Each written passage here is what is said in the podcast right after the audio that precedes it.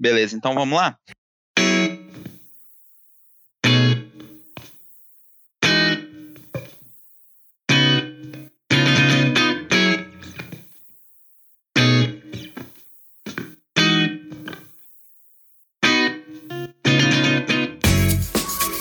Vamos lá, galera. Tá começando mais outro FJCast, quarto capítulo do nosso podcast do, da Força Jovem. Hoje nós vamos falar da internet, onde a gente aprende, onde a gente ensina, onde a gente é enganado, a internet onde tudo acontece. Gesiel, seja bem-vindo.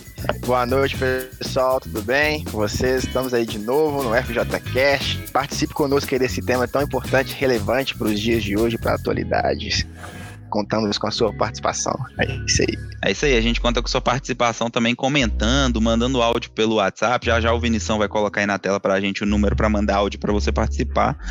E nós temos também o Matheus Rael, Matheus Rael Galã da Peniel. E aí, Matheus? E aí, pessoal? Não, fechou a câmera em mim, que chique, o, o, o Vinição é um belo host, né? Foi um prazer, gente. Boa noite. É um ótimo momento, né, para a gente falar desse tema aí tão importante sobre a internet, na qual nós passamos mais tempo na internet, né, que conversando com as pessoas. Então, vai ser um tema muito legal aí para a gente trocar uma ideia. É isso aí, é isso aí. A gente tem também o nosso técnico, nosso técnico, o cara que faz tudo acontecer, o cara que tá no backstage ali, Vinição. Seja bem-vindo, Vinição. Fala aí, galera. Vinição falando aqui. Boa noite para vocês. Muito bom momento. Como é que vocês estão? Eu quero dizer que eu estou preso num eterno domingo. Ontem foi domingo, hoje é domingo, amanhã é domingo. Estamos aí nesse eterno domingo. Mas tá uma grande bênção porque o domingo é o dia do Senhor. Então está tudo certo. Aliás, também todos os dias são o dia do Senhor. Antes que alguém comenta, mas é um negócio. é isso aí, galera. Todo mundo apresentado. Eu, eu já tive um professor que falava que a internet ela era a salvação e a perdição da humanidade. Porque ela, ao mesmo tempo que ela te dá sabedoria, ela tenta destruir a sabedoria. E a gente vai tentar tratar isso para saber mais do nosso convidado, que eu vou apresentar daqui a pouco, como deve ser a postura de um cristão na internet, o que você deve, o que você não deve fazer, como você deve se portar. É ou não é, galera?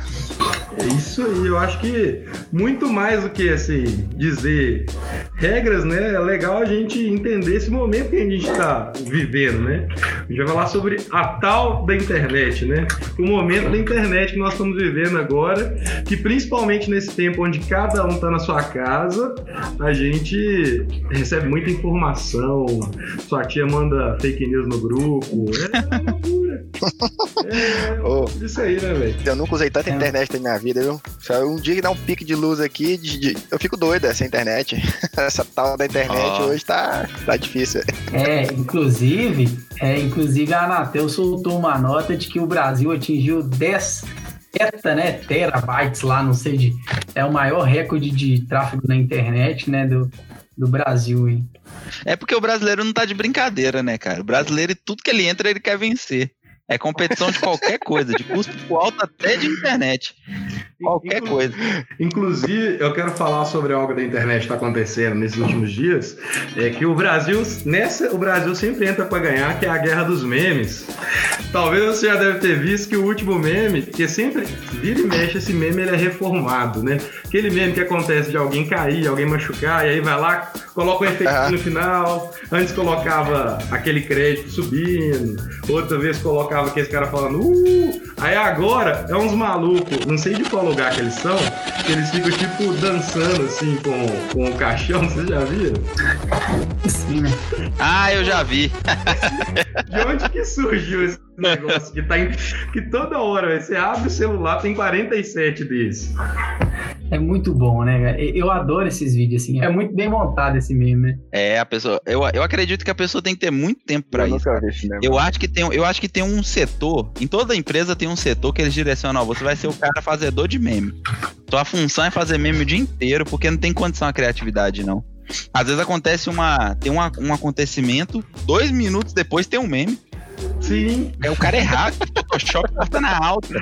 Pois é, galera, mas sem mais delongas, vamos pro nosso tempo de ser abençoado, vamos pro nosso convidado. Hoje a gente tem um convidado internacional, um convidado que já foi pastor em Guiné-Bissau, hoje está pastoreando lá em Portugal e vai participar com a gente.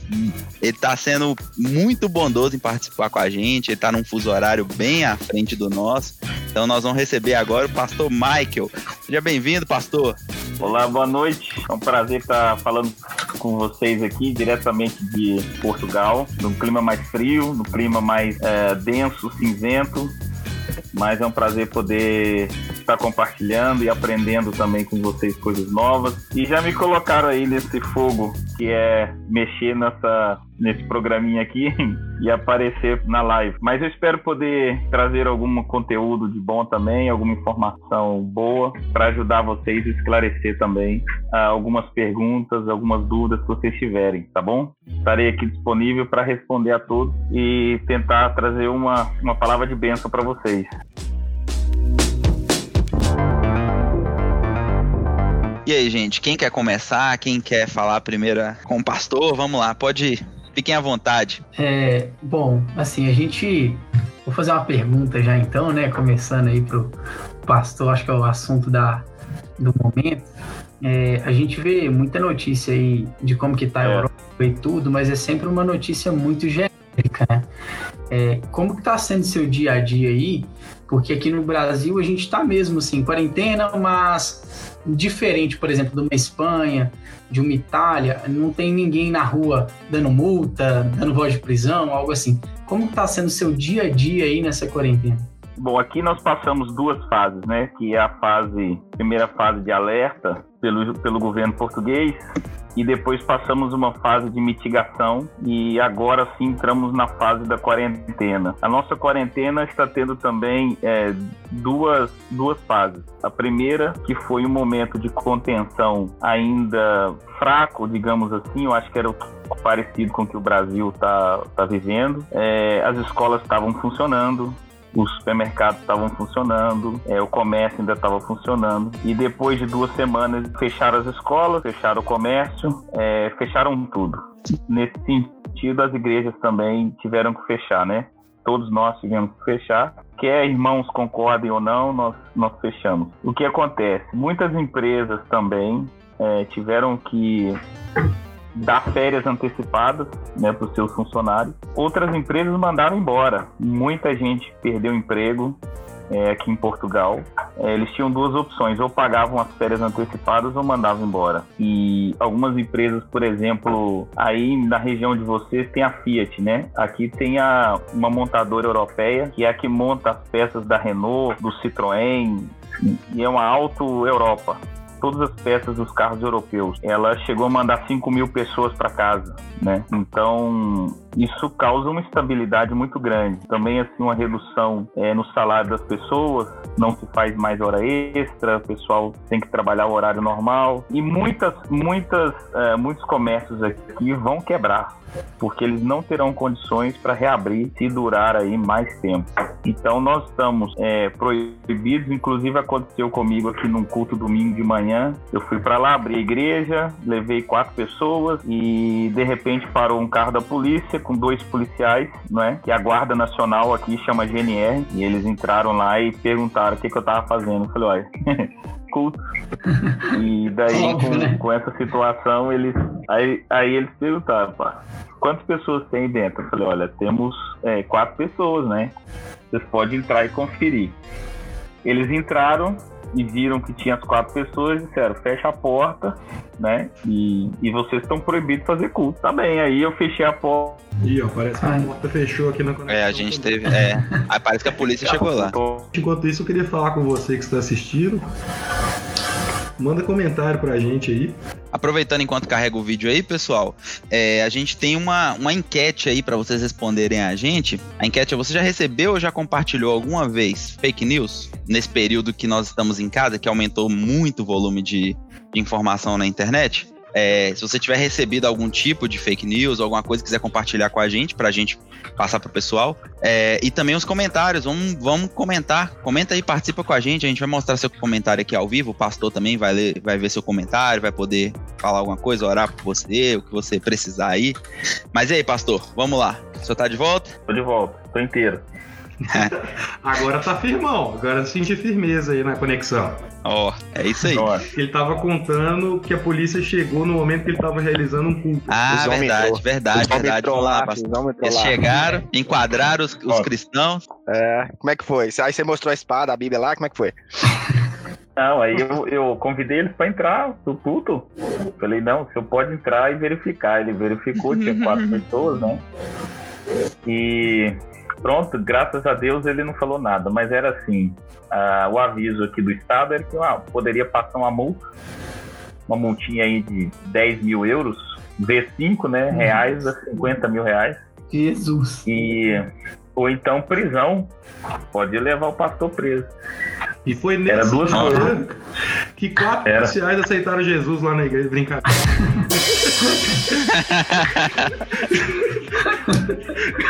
mas, pastor, só para eu entender, é, eles, eles podem, assim, ou é só pelo fato de estar nessa pandemia, mas ele, ou eles podem, independente do que estiver acontecendo, tá tendo um problema, pode levar preso, assim, sem. Não, não. Aqui existe a liberdade religiosa, né? Ah, tá. Ah, foi uma lei é, de contenção do, do coronavírus e que tudo que é aglomeração de pessoas, festas, eventos, é, etc e tal, tinha que ser proibido.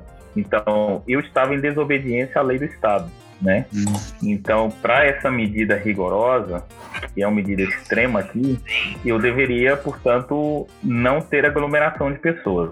Mas eles viram que eram só quatro pessoas e, e também não é só eu que estou fazendo isso. Todas as igrejas, praticamente, tem lá dois, três, quatro que estão filmando ou tocando e transmitindo também pela internet, né? Então, assim, só para acrescentar, essa última medida agora foi o fechamento das praias, né? É, Portugal tem muita praia e agora as estradas também estão sendo todas vigiadas. E o problema é que quando você sai de casa e não tem uma justificativa, eles mandam voltar para trás, né? E fala fica em casa, fica em casa. Os alertas também, as estradas, as autoestradas aqui todas têm, têm mensagens em cima e nas portagens também tem, e sempre estão dizendo: fique em casa, não saia de casa.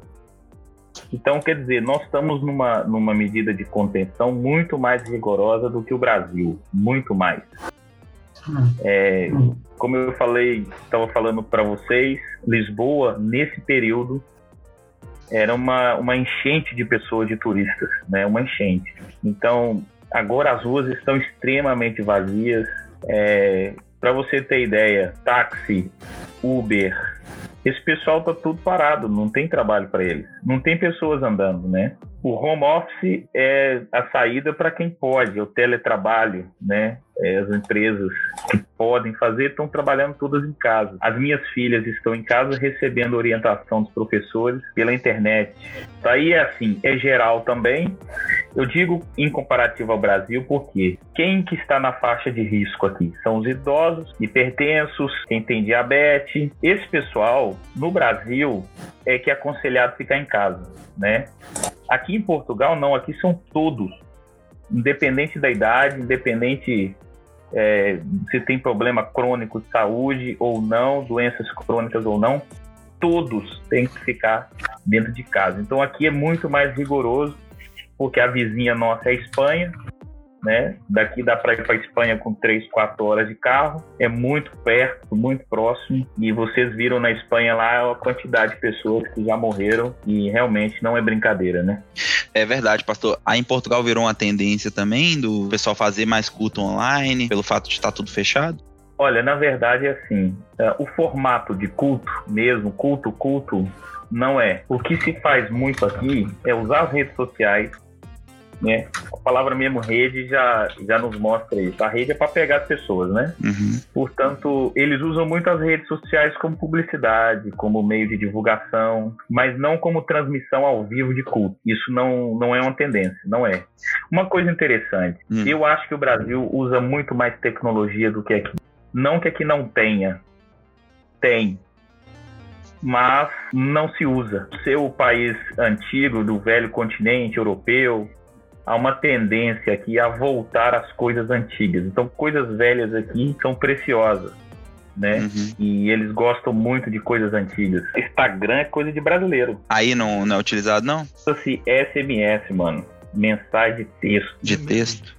Nem o WhatsApp ah, é, é, utilizado aí? Ah, é, o WhatsApp que eu queria dizer. Tô confundindo. O WhatsApp é coisa de brasileiro. O que que acontece? Provavelmente nós, é, brasileiros aí no Brasil, nós sempre tivemos conta telefônica cara. Sim. Então, depois que surgiu o WhatsApp, todo mundo aderiu, né? Todo mundo aderiu. E eles aqui sempre tiveram um, um, um custo de, de, de, rede telefônica muito mais barato do que nós. E eles mantiveram na mesma. Então usa-se, por exemplo, mandar mensagem para informar você sobre consultas, para te avisar de alguma coisa, né? A escola, os hospitais, tudo usa só mensagem. E às vezes manda até uma foto via SMS. Uhum. Sim. Eu já fiz um estudo de, de caso uma vez que falava que o WhatsApp foi uma ideia desenvolvida a partir do SMS. Porque parece que nos Estados Unidos o text, como eles falam, é, é, uma, é uma, um mecanismo do, da própria operadora de você conversar que é praticamente o WhatsApp. Tem o MMS, que é para enviar foto, áudio, e o SMS, que é para você mandar texto.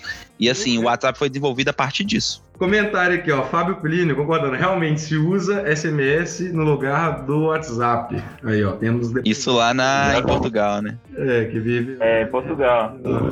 Aí, viu? Já temos, temos um depoimento aí. Aqui você percebe o brasileiro por isso. Quem tem o WhatsApp é brasileiro. Quem tem tempo colorido é brasileiro. Quem fala alto é brasileiro. Ah, tu vê Agora mora... longe. É, agora a outra moda agora é o Telegram, né? Tá na, tá na moda também, né? Telegram. É, o Telegram é leve também, é bom. É, eu tô começando a usar o cloud serviço também.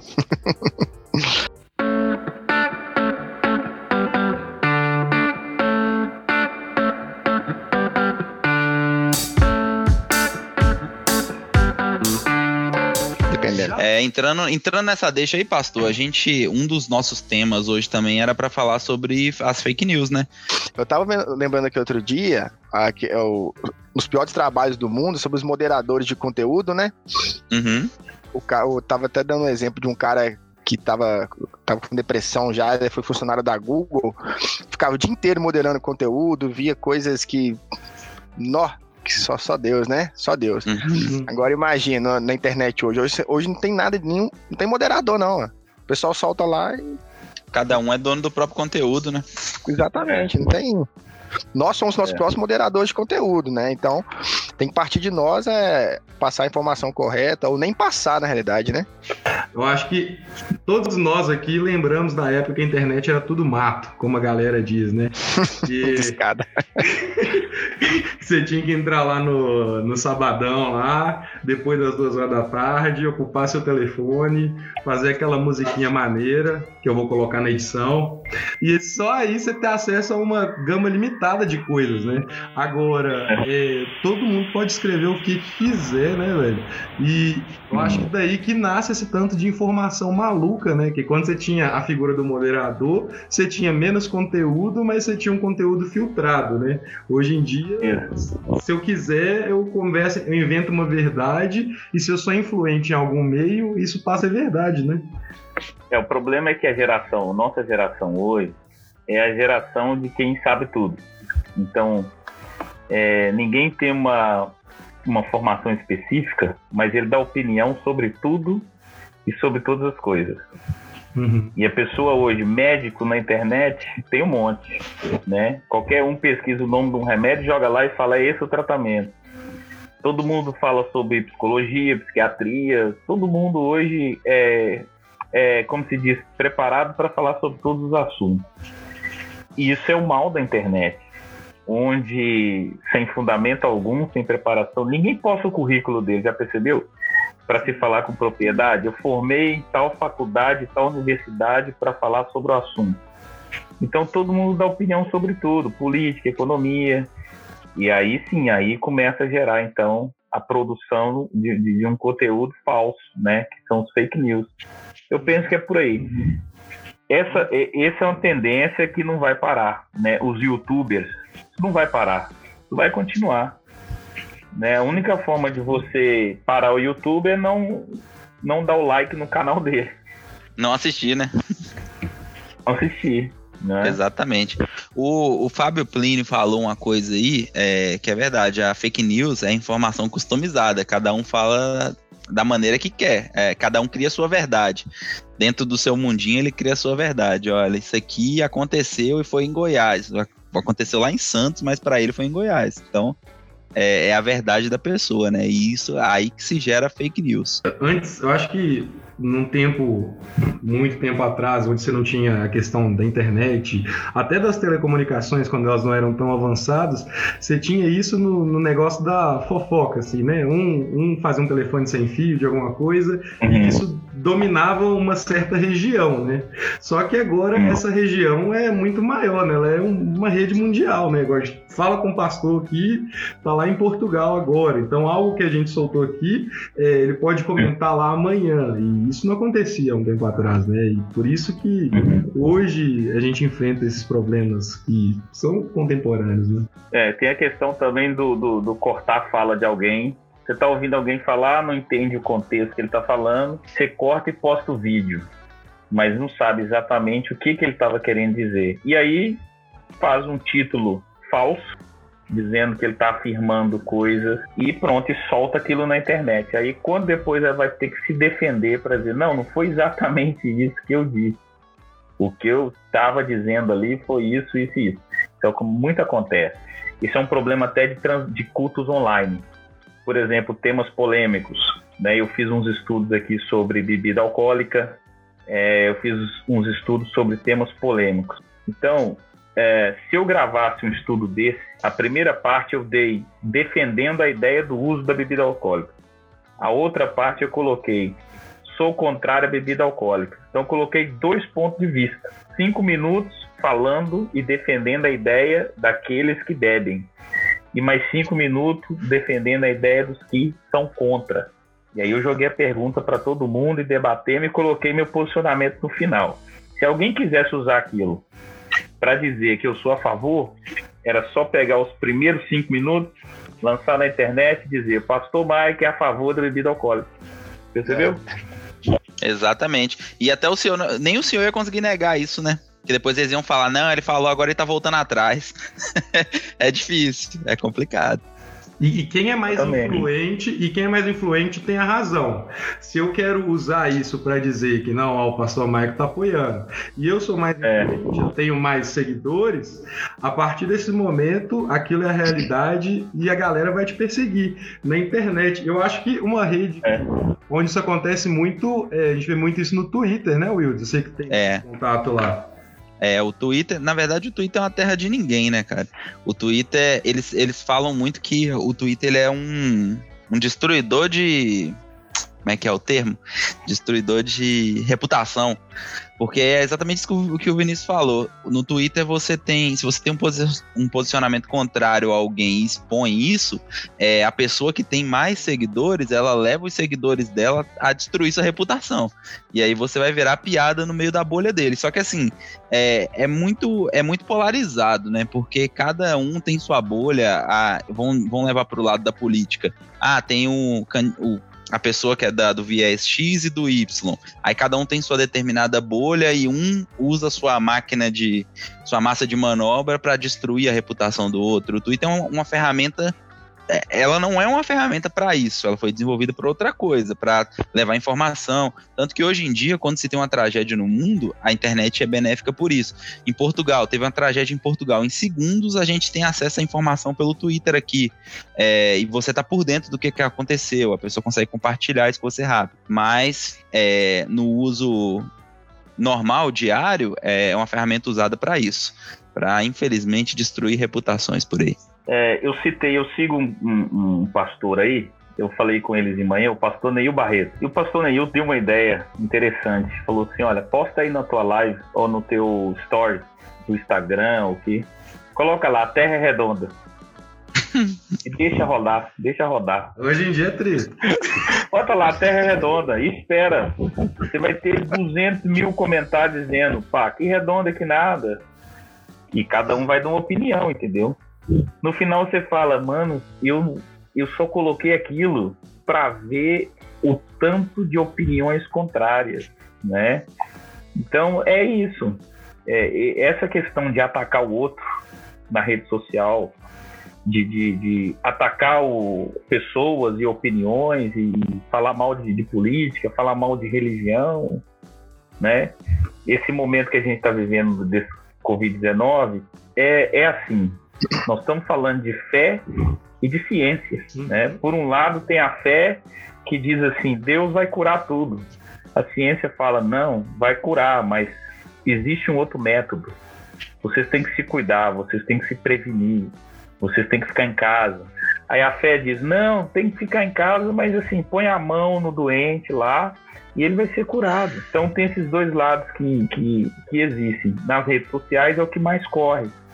É, eu citei uma, uma, uma coisa, até numa das minhas lives, foi o problema do, da acusação de que o coronavírus, na verdade, veio é, por causa do carnaval no Rio de Janeiro. É o quê? Isso aí eu vi.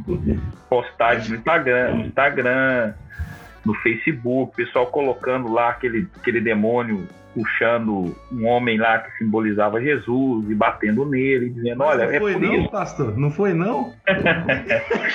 Mas assim, é, o pecado, desde que mundo é mundo, existe pecado, né? E Deus não puniria o Irão por causa dos pecados do Brasil, digamos. Uhum. Deus, é, a alma que pecar, essa morrerá. A responsabilidade é pessoal. Então eu não, eu não acredito que, que por causa do carnaval no Rio, Deus está matando espanhóis, italianos, né? Essa visão não, eu não consigo entender. E da mesma forma também, como eu sempre defendi que não é Deus que enviou esse coronavírus, não. Isso aí não tem nada a ver com Deus. Pelo contrário, Deus quer nos livrar disso. Deus quer nos abençoar e nos, nos proteger e nos salvar desse mal. Né? Isso para mim tem outras origens.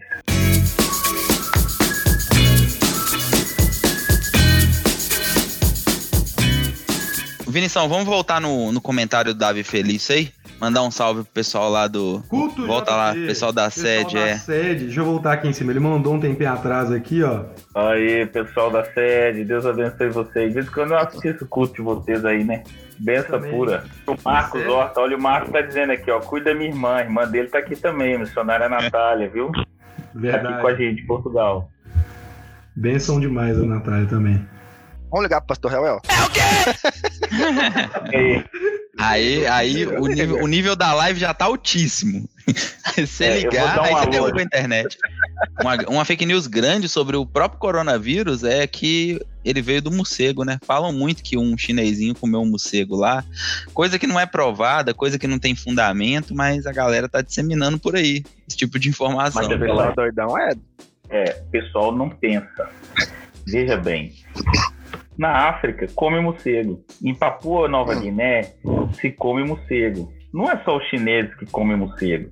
Quer dizer, existe a questão de Levíticos lá, é, se não me engano é Levítico 11, o texto que fala sobre os animais impuros, né? Uhum.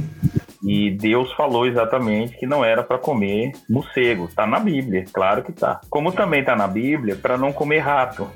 E muitos países comem rato. São países que vieram do contexto de guerra, de fome e que não tem nada a ver com a cultura ocidental.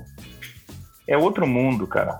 Eu, quando eu cheguei na Guiné, ah, eu tomei um susto, porque lá tem umas ratazanas desse tamanho assim, ó. Aquelas enormes. E as crianças lá corriam atrás, pegavam, colocavam na gaiola, deixavam ela crescer mais ainda, rapaz. Você tá? É uma engorda de ratazana? É, eles chamavam de Joaquim Doido. Chamam de Joaquim Doido. Entende? Depois eles comem. E como é que você chega numa cultura e diz pra eles, né, que não faz? Só Deus pra mudar. E é fake news também, porque não foi provado cientificamente. Vamos falar de ciência. Ninguém provou. Inclusive disseram que era conspiração. Não sei se vocês viram isso. Uhum. Conspiração política. E também ninguém provou.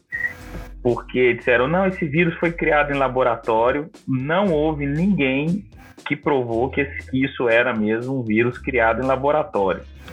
Então, na verdade, de onde veio esse vírus? Ninguém sabe. Cada um falou uma coisa. Não, agora a verdade está aí, está todo mundo vendo. A China vai tomar o protagonismo no mundo, os Estados Unidos está perdendo força e continuará perdendo, pelo menos provisoriamente, né? E o mundo está mudando. É, resta a gente, resta o tempo nos dizer se é para pior ou para melhor, né?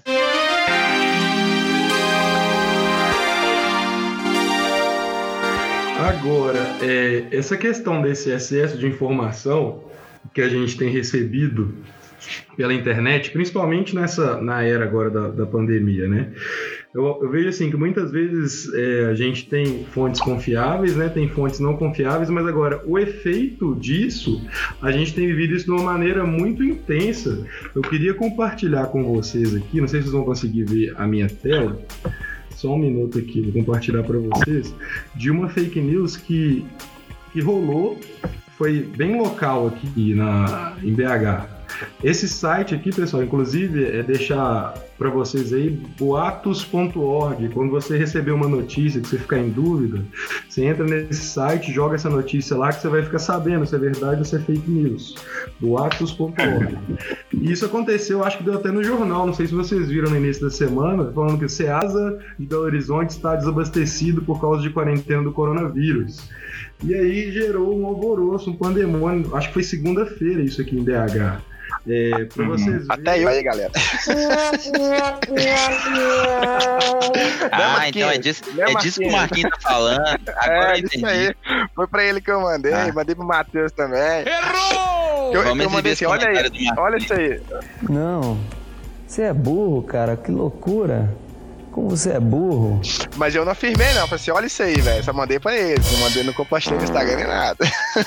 É, mas isso aí, isso aí, foi uma fake news que atingiu até o presidente, né? Então, se ele foi caiu, verdade. ele tem uma equipe gigante para assessorar ele, quem somos nós? É o quê? Não, mas gerou, assim, uma comoção.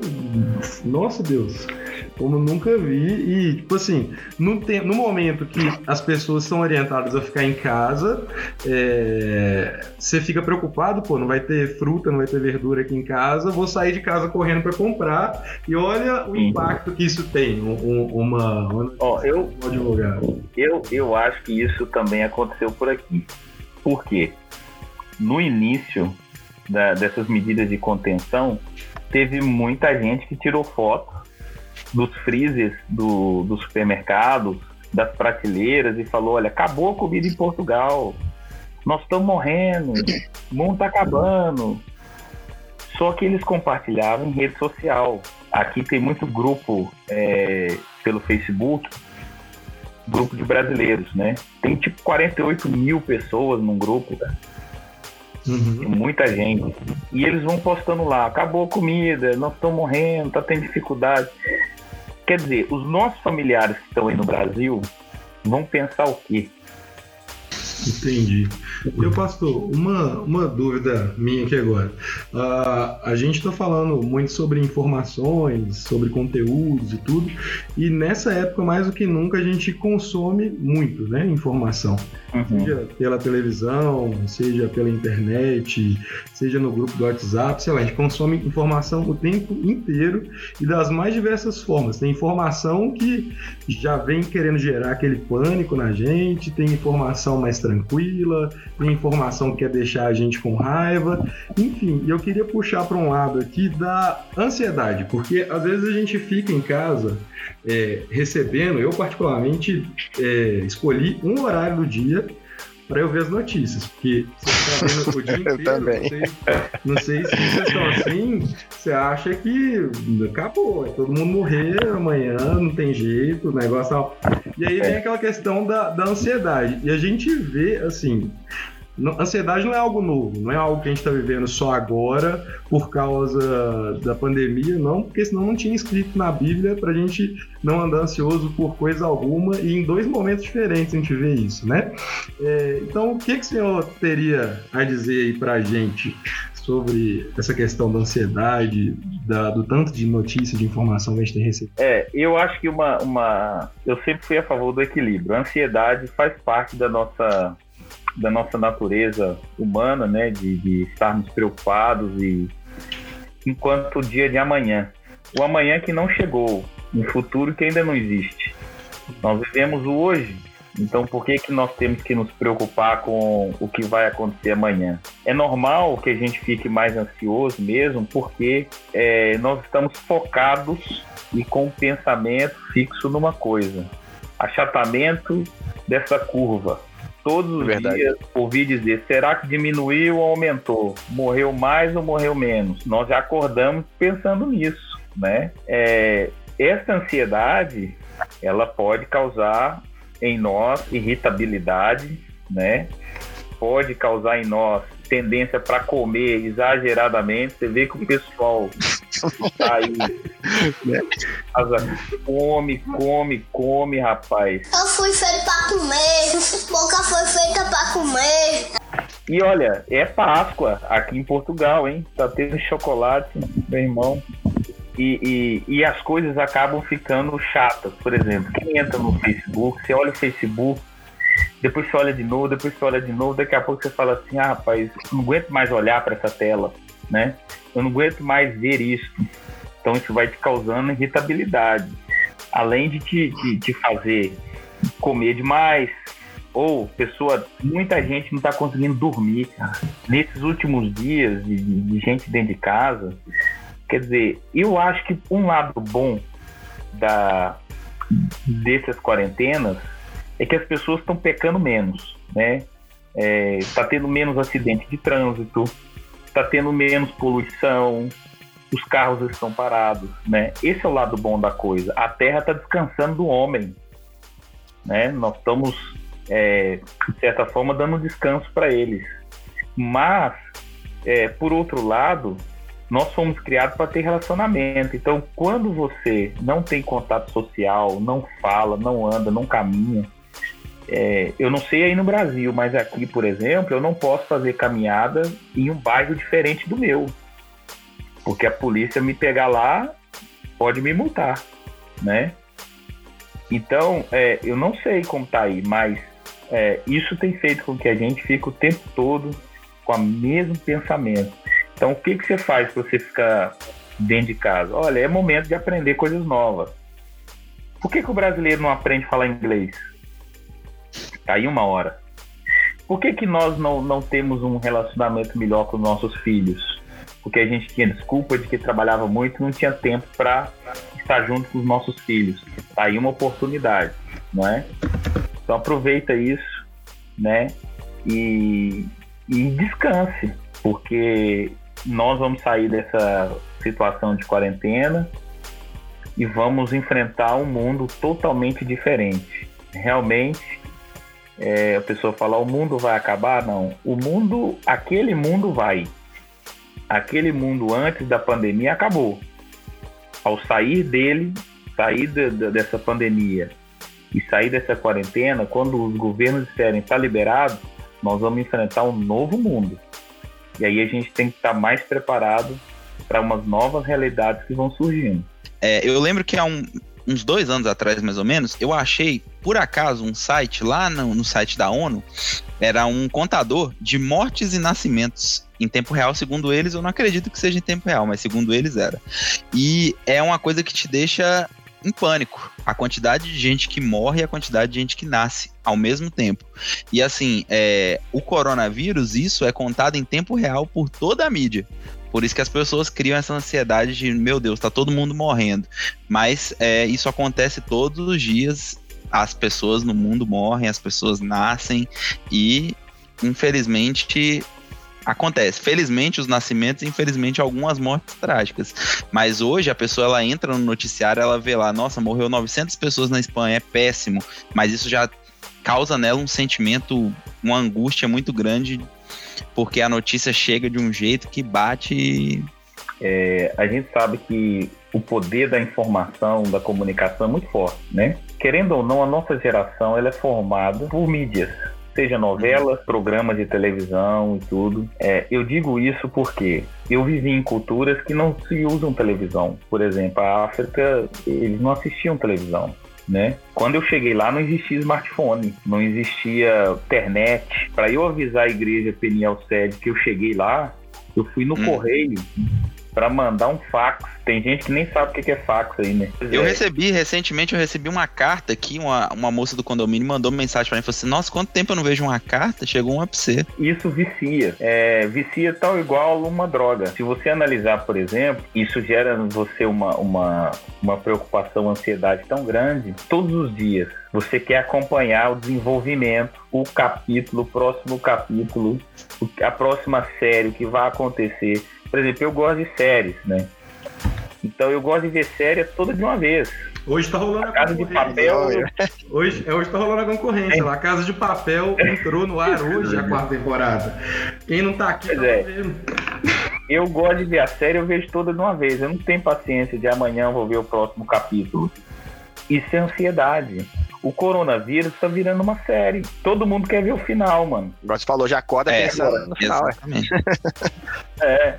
Agora, você acha que o, que o africano que tem que levantar de manhã, lavrar a horta dele, plantar, ele tá preocupado com o coronavírus? E eu não vou muito longe, eu, eu tô trabalhando, eu tô trabalhando normal. E eu não vejo notícia. Eu sei mais ou menos o que tem acontecido, igual fui pesquisar hoje pra live, vi umas coisas.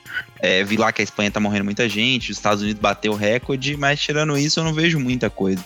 Então, assim, a minha. Eu não tenho. Não criei ansiedade nenhuma por causa desse problema. Às vezes eu converso com o motorista de Uber aqui, ele fala para mim, nossa, e essa crise aí, como é que tá? Assim, é, você tá vendo muita coisa, tá, tá ruim? Ah, não, eu vi no jornal. Assim, nunca ninguém viu perto, tá? Eu fui, sei lá, no hospital e tava lotado de gente com problema. Aqui você não vê, não tem essa sensação de proximidade com a doença. Brasil tem comunidades, certo? Certo. O Brasil certo. tem favelas. O Brasil tem Cracolândia. Como é que você chega na Cracolândia, que são moradores de rua praticamente, e fala com eles assim, ó, vamos para dentro de casa, vai para casa onde? Não tem lugar. Esse é o problema. Então, pastor, vamos abrir um espaço para umas perguntas do pessoal que está assistindo a live aí. Quem quiser fazer pergunta pro pastor. Eu quero, eu quero fazer uma pergunta, se, eu, se deixar. tá, se, se, der errado o microfone, você digita ali na Como é que tá o trabalho de discipulado, assim, fora as lives? Tem feito, tem feito alguma coisa? Não, não só o trabalho da Igreja Peniel Portugal, mas o que você tem visto também de outras igrejas fazendo com relação ao discipulado? Bom, a nível de Aqui em Portugal, o trabalho de igreja é muito diferente também do Brasil em alguns aspectos. Por exemplo, é, igrejas aqui não funcionam todos os dias. Hum, pouquíssima, talvez uma a cada 100. Igreja aqui é domingo, ou de manhã e não tem culto à noite, ou à noite não tem culto de manhã. A maioria das igrejas aqui são assim. Outra coisa, é, igreja aqui, muitas igrejas têm a ver com questão social, relacionamento social. Eles, eles pregam muito uma ideia de convívio, de relacionamento, porque como é uma comunidade muito sozinha, para eles o convívio, o relacionamento, o estar junto, que fala muito, é uma linguagem muito mais forte do que uma linguagem, por exemplo, de culto de libertação, onde você tem que orar por pessoas que estão drogadas e precisam ser libertas daquilo, do vício e etc. Então aqui a ideia do convívio, do relacionamento, da ajuda social. Uma outra coisa que se faz muito é dar comida para pessoas que moram nas ruas à noite. Em Lisboa tem muita, tem muita iniciativa assim de igrejas que fazem uma sopa para dar para os moradores que estão na rua ali que dormem no frio, né? Frio extremo. Olha, outra coisa interessante. Quando eu cheguei aqui, um jovem de Lisboa,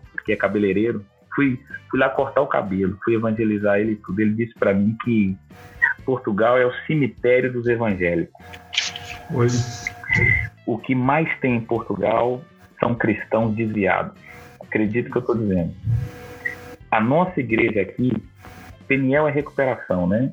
Não tem jeito. Nós estamos trabalhando com a maioria das pessoas aqui eram desviadas, estavam desviadas no Brasil ou desviaram aqui em Portugal e nós conseguimos fazer algum contato, aproximamos e fomos trabalhando e eles acabaram ficando bem. Então, é, isso em todos os aspectos, até pastoral, né? Até pastor também, não só ovelhas, mas pastores também. Ah, o discipulado que o Gesiel perguntou, como é que se discipula uma igreja, por exemplo, se você não tem essa igreja presente todos os, pelo menos três vezes por semana? na igreja para você discipular. É muito difícil. Trabalha-se muito. Não sei, a carga horária no Brasil é o quê? 8 horas ou 10 horas de trabalho? 8 horas. 8. Aqui, às vezes, o normal é 10. Mas às vezes passa de 10, 12, 14 horas, né? E o trabalho é muito pesado. Então a pessoa para sair do trabalho e ir para um culto à noite, muitas vezes ela não tem força. E aquele frio, né? Uhum. Frio de 7, 8 graus aí é normal aqui. Esse é bem o comentário que, o, que o pastor Amelindo fez sobre Nova York também, né? A mesma situação. Exatamente. Quando ele, quando ele veio aqui, É. falou a mesma coisa. É parecido. Então isso faz o brasileiro ficar desgastado. E ele vai perdendo, então, com aquele cansaço físico, ele vai perdendo também a força espiritual, porque já não tem mais aquela, aquela vontade de orar, aquele ânimo para orar, e vai esfriando. Então, a Europa é pós-cristã e nós estamos passando por uma fase de reevangelização né, da, da Europa porque quem disse que aqui é católico, até no início nós falamos aí, na verdade eles não são católicos. Eles são ateus e agnósticos, né? O que é diferente. Entendi. O catolicismo aqui não é praticante. Antes de abrir a igreja, eu fui numa igreja católica dia de domingo de manhã para ver se tinha público, né? E tinha pouquíssimas pessoas. Eles não frequentam, né? Então eles não são praticantes. E a maioria escute o que eu estou dizendo, de crianças aqui nunca ouviram falar de Jesus. Nunca ouviram Nossa. falar de Jesus. As crianças aqui nunca ouviram falar de Jesus.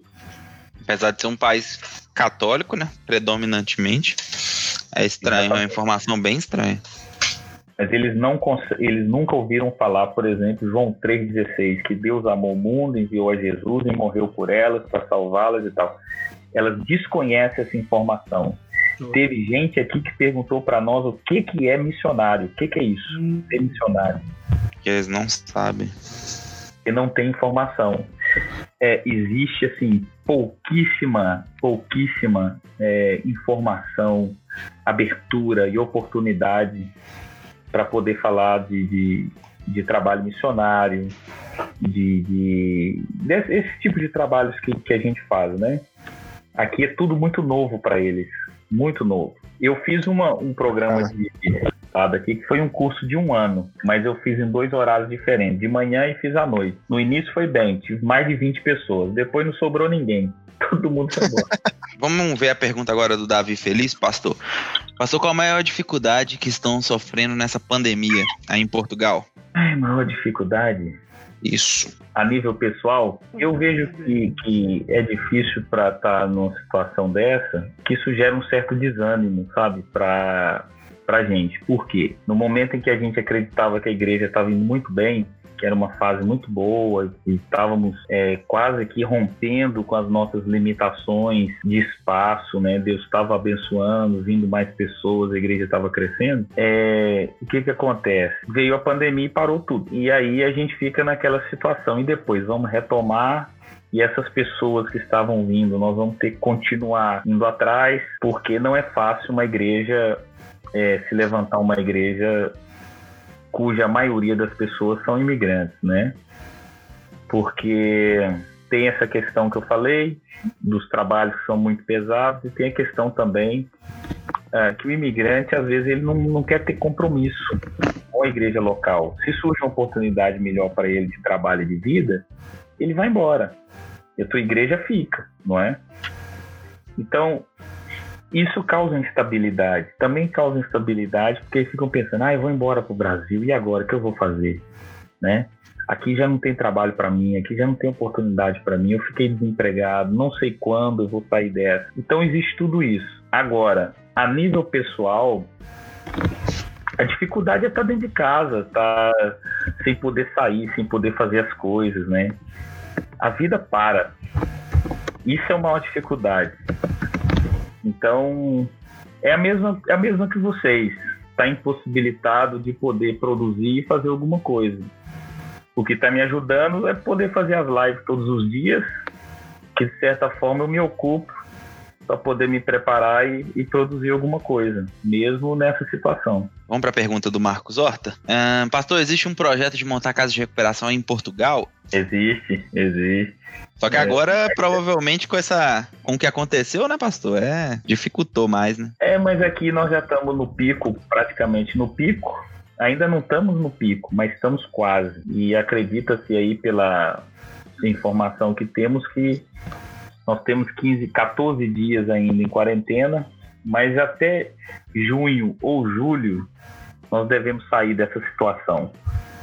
Então aí retoma-se a, a visão do trabalho de poder ter, inclusive, no futuro, uma casa de recuperação, sim. Respondido, Marcos Horta. Então, galera, a gente tem pronto aqui no jeito também uma surpresa, né, Vinição? Vamos colocar essa surpresa aí pra galera, pra quem tá acompanhando a gente até agora. Então, pessoal, eu falei no início que eu ia ligar pro pastor Rael. Eu não liguei, mas eu pedi para ele mandar um áudio pra gente. Eu quero que você escuta aí com exclusividade aí agora esse áudio aí. Grande Gesiel, aleluia. Olha, rapaz, o poder de Deus está aí.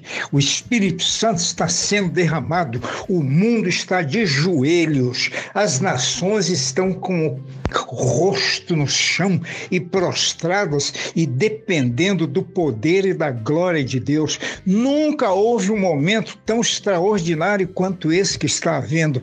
Agora, oremos pelo nosso Brasil. Oremos pelo nosso Brasil.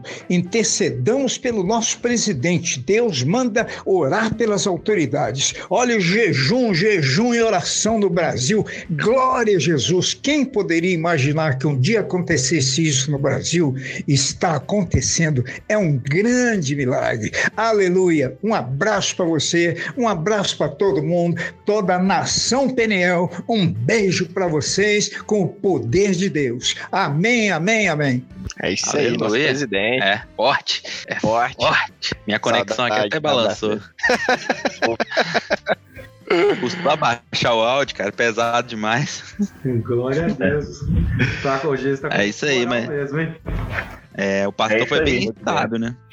Ó, tem mais uma pergunta, até a pergunta da Marcilene aqui. Pastor, o senhor vê essa pandemia como o juízo de Deus sobre a Terra? Rapaz, isso é uma questão complicada. É, eu creio que todas as coisas cooperam para o bem daqueles que amam a Deus. Todas as coisas estão debaixo do comando, do controle e da soberania de Deus, né? E que até o mal contribui para o bem de certa forma, Deus vai fazer no mundo inteiro uma obra de salvação, de despertamento espiritual e usar isso tudo para conversão de alma. Então eu vejo o lado bom, eu não vejo um lado mal nisso tudo. Eu quero ter uma visão mais otimista. Eu quero ter uma visão de que Deus está salvando muito mais gente do que nós estamos vendo gente morrendo. Como nós falamos aqui no início, todos os dias nascem e morrem pessoas, né? Todos os dias. Só que na vida do cristão não existe bala perdida, né? Deus sempre tem um propósito. Então não quero ser aqui um apresentar uma ideia apocalíptica do juízo de Deus e citar que é os selos da ira de Deus e tal. Não, ele é um grande sinal daquilo que está em Mateus 24, de Lucas 21, sobre o fim dos tempos. Jesus falou do princípio das dores e mostrou para nós que haveria, sim, no princípio das dores, é, enfermidades, epidemias, tudo isso aconteceria no mundo, mas que ainda não era o fim. Então já estava prescrito na Bíblia toda essa questão. E também defendo a ideia de Gênesis 3,17, que o homem caiu e Deus disse: Maldita é a terra por tua causa. Então, a partir dali, o pecado entrou no mundo, as consequências da nossa queda e da nossa desobediência, elas estão aumentando cada vez mais. A culpa é nossa, né? A culpa é nossa, o pecado é, tem produzido um, uma grande tragédia no mundo inteiro, mas eu não quero olhar pelo lado de que Deus está punindo a humanidade eu acho que Deus está despertando a humanidade para um grande avivamento. É, você pode ver não somente o que está acontecendo no Brasil, mas acontece também no Paraguai, na Guatemala e em tantos outros países, nos Estados Unidos. O Trump também decretou lá um jejum, né, um dia nacional de oração e jejum. Então, nunca se ouviu falar no momento desse, em que vários presidentes no mundo inteiro tomaram a decisão de buscar a Deus. Isso é um avivamento.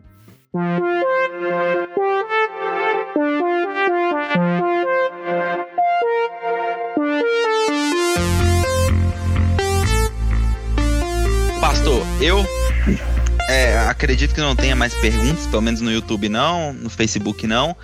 Então, em nome do, do FJCast, eu gostaria de agradecer o senhor por se dispor. A gente sabe que tá bem tarde aí, o senhor tá sendo muito bondoso de atender a gente. E acredito que todo mundo foi abençoado pela palavra do senhor aí. E o senhor ficava à vontade para se despedir. Eu agradeço a Deus muito pela oração da igreja. A gente precisa muito é, viver no campo missionário é viver em guerra o tempo todo, né? Seja espiritual, seja física, a batalha é muito grande. Mas nós agradecemos a, a oração, o apoio, a cobertura de todos. Cremos que Deus abriu as portas para que nós viéssemos para cá. É um novo tempo. É, mas eu, eu acredito muito e ainda há esperança para antes do arrebatamento da igreja, antes do fim de todas as coisas, de que o id por todo mundo não cessou e que a gente precisa assim continuar indo, indo por onde Deus quer que vamos, crendo que o Espírito Santo está nos conduzindo e ele nos levará para onde ele quer nos levar. Continue orando por nós, pela minha família aqui no, em Portugal, orando pela obra também Guiné-Bissau, precisa muito né? Eu tenho mais ido lá do que praticamente ido ao Brasil, mas é necessário que a gente cubra é, a vida dos missionários, pastores, sempre em oração. Que nós possamos continuar assim, não deixando de orar, de abençoar, de contribuir, de ajudar a obra missionária, porque ainda é tempo de fazer missões. Amém? Então é isso, gente. Muito obrigado, pastor. Obrigado, pessoal, já... mais uma, uma vez por, por estar conosco aí nessa live. Compartilha depois, vai estar disponível no, no Spotify. E vamos junto. Oremos. Amém. Por seu Jovem Peniel, é isso aí. Eu também quero agradecer mais uma vez, pastor. Obrigado pela disponibilidade aí, foi uma bênção. É, continuamos orando aí pela vida de todos vocês aí, da sua família. Ore por uhum. missões, né? Eu sei que tá em casa. É, Gise, parabéns, cara. Até mandaram um comentário aqui foi seu aniversário ontem, né? Parabéns. Foi ontem. Vazou até a idade. Dá, 40 anos. Tem três. É, né? Todo dia que faz 44 anos, não, velho dar um recado então. Parabéns pro meu pai. Hoje é aniversário do meu pai, José dos Santos Cruz. Parabéns, oh, Deus te abençoe. Chama parabéns muito. pro Santos. Santos, homem abençoado. É isso aí, galera. E eu convido todo mundo para acompanhar todas, todo o conteúdo online que a Peniel está disponibilizando. O pastor está disponibilizando culto, estudo. Vamos acompanhar, vamos acompanhar a gravação do FJCast também. Vai estar disponível no Spotify em breve. Enquanto isso, vão escutando o FJCast 04, que foi gravado semana passada, com a participação da Graça. Facebook da PNL, pastor, divulga aí pra gente, o Facebook da PNL de Lisboa, com, com, divulga aí pra gente. É, o Facebook é a página PNL Portugal do Face. No Instagram é Igreja PNL Portugal e no YouTube Igreja PNL Portugal. É isso aí. Pneu Portugal. É isso. Segue aí, vamos acompanhar o conteúdo lá dos irmãos também em Portugal. Então, beleza. Muito obrigado pela presença de todo mundo. Boa noite. Fiquem com Deus. Amém. Tchau, tchau, pessoal. Tchau, pai.